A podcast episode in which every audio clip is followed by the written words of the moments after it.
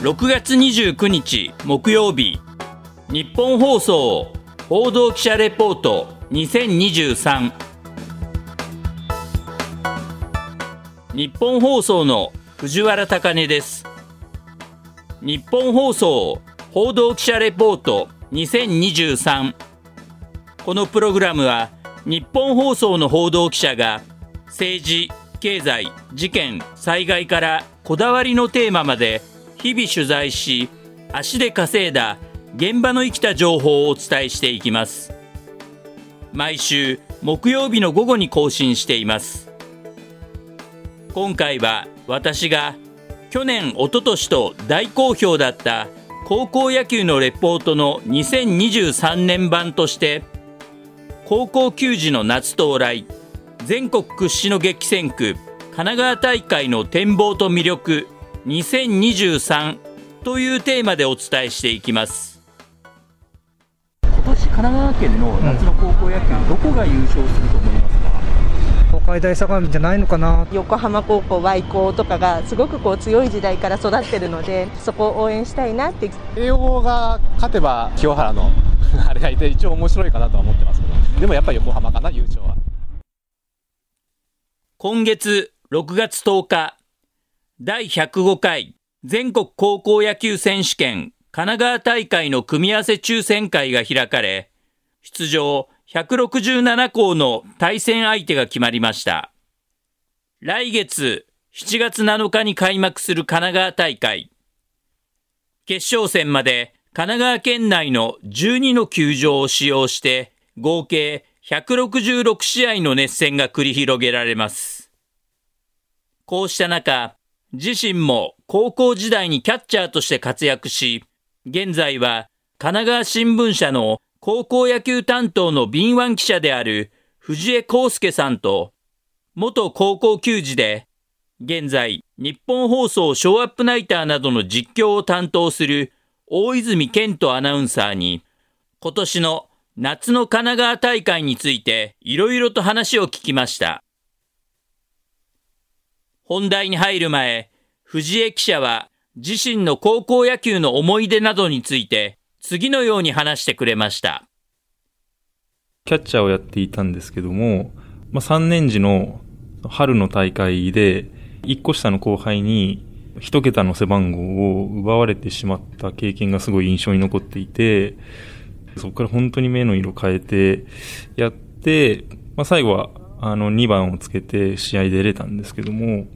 最後の夏は西東京大会の4回戦で負けました。その試合も初回に7点取られてしまったんですけども、中盤でなんとか1点だけ取って、まあ、9回まで試合ができたっていうのは、すごい今でもいい思い出として残っています。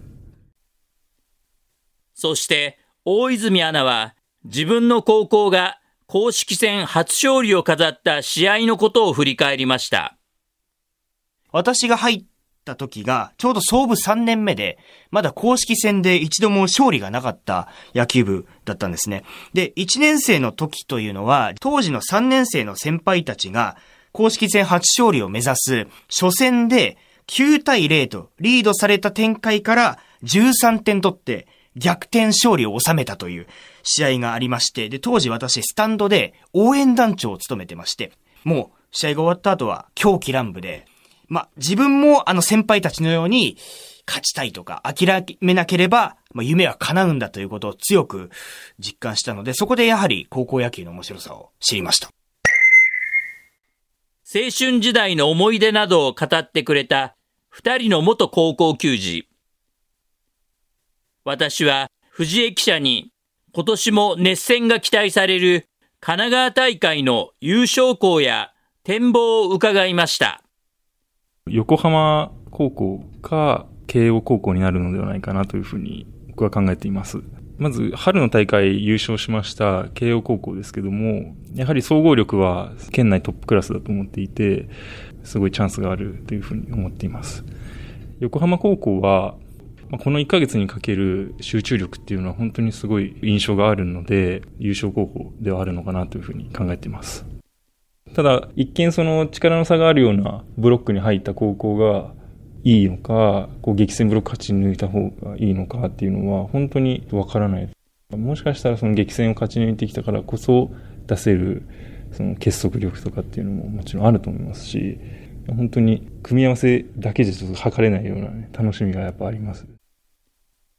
一方、この報道記者レポートでの優勝校予想は1勝1敗の大泉アナ。今回も自分が独自に調べ上げたデータから今年の優勝校はズバリ横浜高校と言い切りました。今年はズバリ横浜高校3連覇達成です。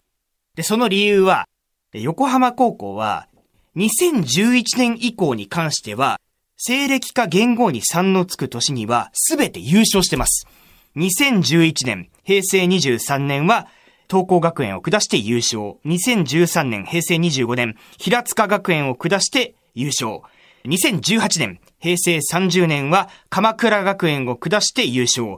2021年、令和3年は横浜総学館高校を下して優勝と。で、今年2023年です。ということで、まあ、過去のデータを見れば、今年は西暦に3がつく年なので、横浜高校にとっては3という数字が今回はキーワードになる。しかも、神奈川新聞さんの今手元にあるんですけど、この組み合わせ表を見ますと、横浜高校は選抜に出場した慶応義塾高校や東海大相模高校と違う山なんですね。なので、順当に行けば、決勝で慶応であったり東海大相模と当たる可能性が非常に高いのではないかなと。ただそこはやはり夏の王者横浜、ね、楽しみです。はい。また、個人的に注目している高校について、神奈川新聞社の藤江記者と大泉アナは、東光学園を挙げました。私立校では25年ぶりにノーシードからのスタートになります東光学園。選手それぞれはすごい能力高いですし、あと25年前の98年は、多分東光学園では初めて準優勝した年で、そこから本当にステージが1個上がったというふうな話も野呂監督もされてたので、やっぱ一つ転換点になる夏になるんじゃないかなって考えてます。東光学園高校ですね。個人的には去年優勝予想したんですけど、外してしまったというのももちろんあるんですが、今年は東高ノーシードじゃないですか。歴史を変えてほしいなと。まあ、東光学園と横浜高校の決勝ってなったら面白いなと。そして藤江記者は、注目の公立高校として湘南高校の名前を挙げました。公立高校は10年ぶりにシード権を獲得した湘南高校僕は注目していて、まあ、昨週あのエースだった鈴木君っていう2年生の右ピッチャーいますけど、鈴木君も本当140キロ超える本格派で期待できる選手なんですけども、このシード権獲得したこの春大会の立役者であるのはやっぱり村田君っていう右ピッチャーだと思ってまして、その3年生の村田君のまあ意地と、まあ、エースを奪いに行く、その鈴木君の気迫っていうのが、いい感じで相乗効果となって、また夏の大会で2人2枚看板で頑張ってくれたら、本当に躍進する高校なんじゃないかなというふうに思ってます。では、激戦区神奈川で公立高校がベスト16以上に進出するために必要なことは何なのか。藤江記者は自分たちの信じてきたことを貫くことだと話してくれました。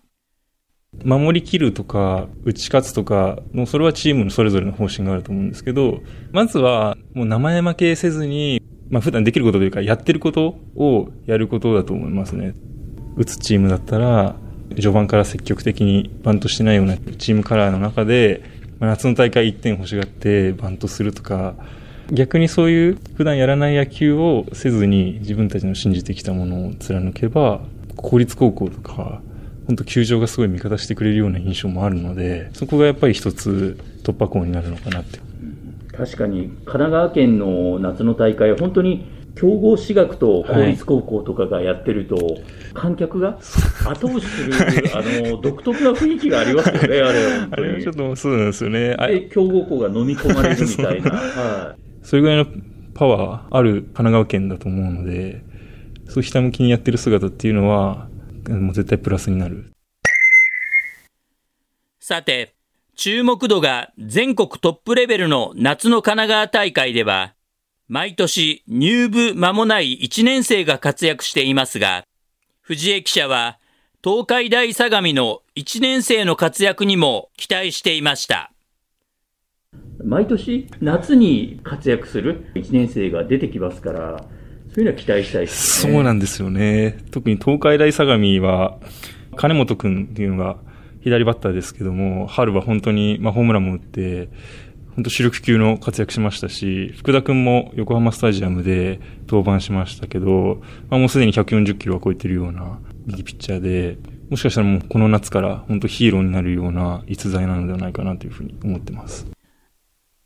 一方、大泉アナは昔から色あせない高校野球の応援の力について次のように語ってくれました。高校野球の応援って、目の前の選手にとにかくパワーを送るために全力でエールを送る、勝つための雰囲気を作る。なので、まあ、高校野球においての応援というのは、高校生の力を発揮する上で非常に大事なのかなと。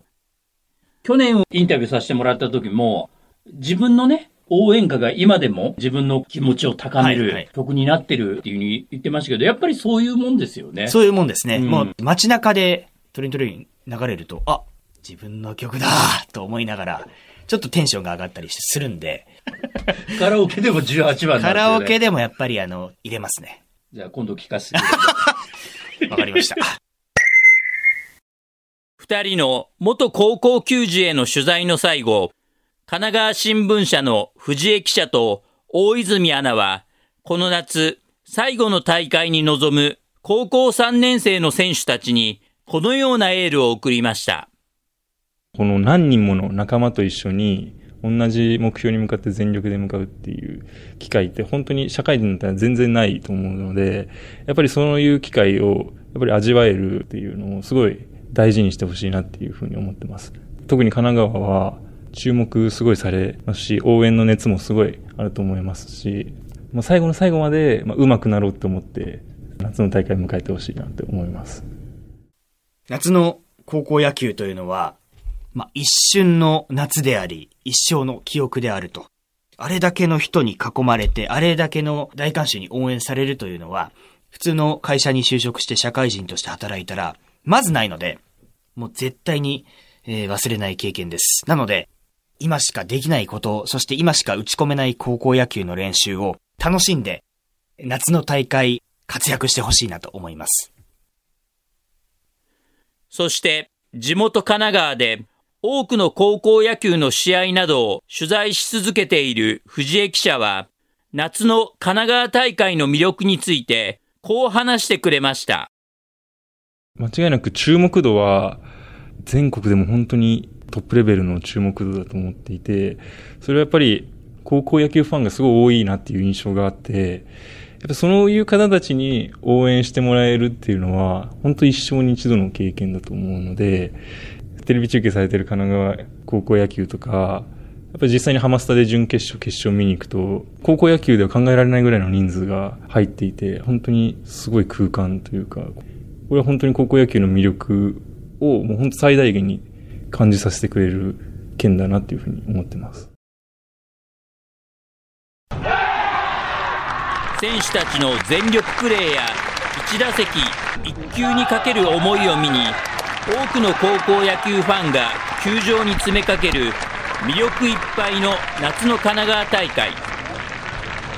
全国屈指の激戦区神奈川での高校球児の暑い夏は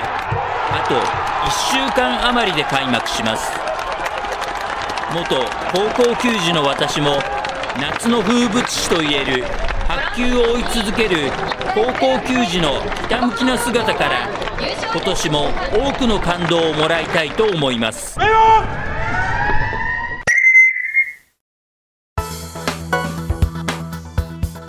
日本放送報道記者レポート2023次回は小永井和穂記者が担当します今回の担当は日本放送の藤原貴根でした。